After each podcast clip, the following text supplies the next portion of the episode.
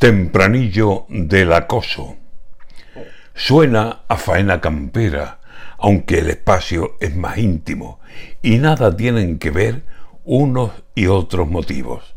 Corina Larsen ahora se ampara en el Reino Unido para ver si don Juan Carlos, el que ayer fuera su amigo y en público la besaba y aún se ponían ojitos, es condenado a pagarle por acoso.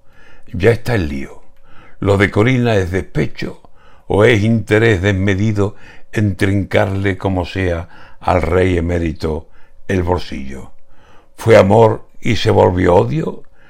¿Es disgusto el gusto ido? Es que extraña que Corina el acoso haya esgrimido cuando en España la crónica, en España y en más sitios, en la voz de todo el mundo, no es de acoso, es de derribo.